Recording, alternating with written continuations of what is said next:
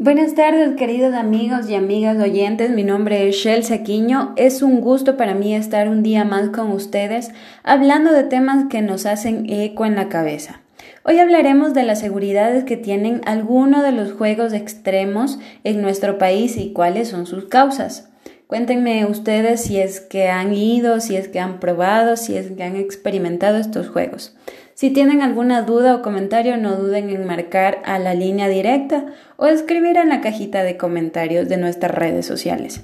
Estaremos atentos, empecemos con el tema del trágico final que tuvo una joven de 22 años al columpiarse de uno de los más famosos columpios extremos, llamados el columpio gigante. ¿Ustedes tal vez han ido, amigos?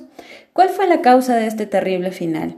Y es que la responsabilidad no solamente es de los dueños de la atracción, sino también de nosotros a no tomar las precauciones antes de.